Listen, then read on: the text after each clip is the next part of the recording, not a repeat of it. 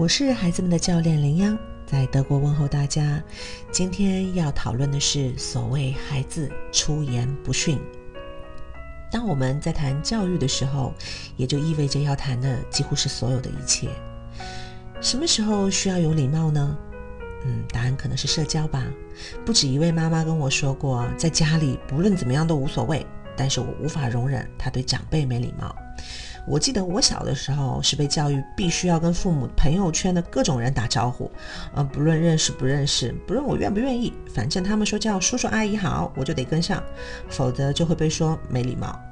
嗯，记得前几年呢，国内出现另一种声音，认为应该参考国外，嗯，尊重孩子的意愿，嗯，孩子不打招呼不代表他没有礼貌。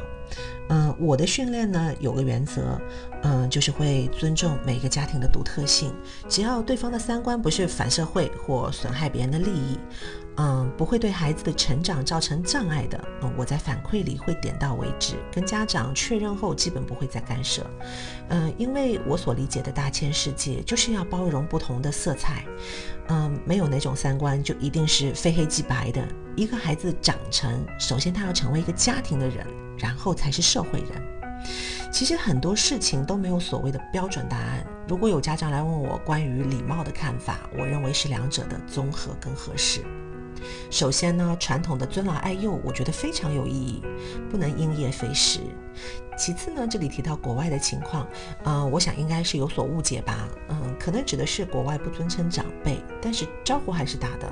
我来说说德国这边的情况，比如我走在路上散步，啊，路边玩耍的孩子看到我会很自然的跟我打招呼，hello，而且哪怕我住酒店，电梯里碰到陌生人在，也会打个招呼。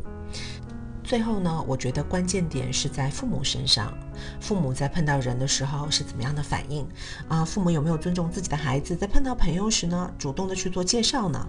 啊，比如先跟自己的朋友说：“这是我的孩子林晨美。”再平等的跟孩子说：“啊，这是妈妈的朋友米其林。”你愿意跟他打个招呼吗？这里讲个我观察到的我家孩子的行为啊，他们在德国路上呢碰到人也会打声简短的招呼，嗯，但是一旦到了国内。就会立刻改掉。嗯，我想社会氛围也是很大的一个原因吧。嗯，在我的家庭训练 Family Coach 里呢，会采集家庭平时生活里的一些情境视频，然后和家长呢来共同的探讨分析。嗯，有一段例子呢，我想拿来和大家做个讨论呢，可能有一定的代表性。嗯，一个十二岁的孩子走入客厅，看到妈妈的一个朋友也在，然后呢进来后呢往沙发上一坐，看到妈妈说：“嗯，我想要出去一下。”然后呢，就顺手拿起妈妈放在茶几上的手机，开始看一些信息。嗯，妈妈问他好几次：“你是想要去哪里？去见谁呀？”他都没有回答。最后呢，这个孩子是很烦躁的站起来，摔门离开了。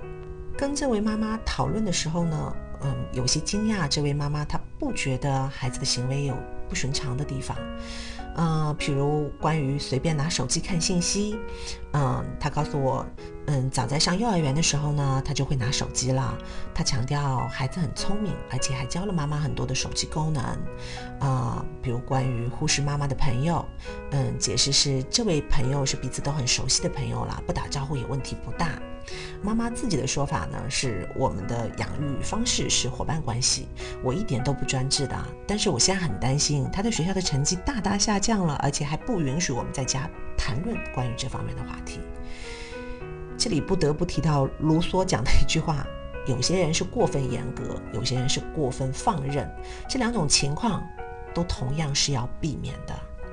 这位母亲显然认为专制的教育方式是不对的，所以呢，她专门和我强调他们之间的伙伴关系。但是从我们想要礼貌的这个话题来讲，我看到的呢是家长也同时放弃了自己教养孩子的那部分责任。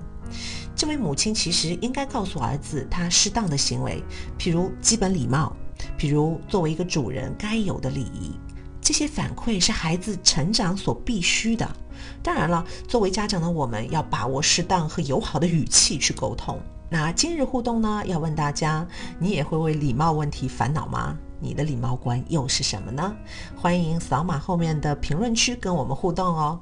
如果喜欢我的分享，欢迎点赞转发，谢谢你的宝贵时间。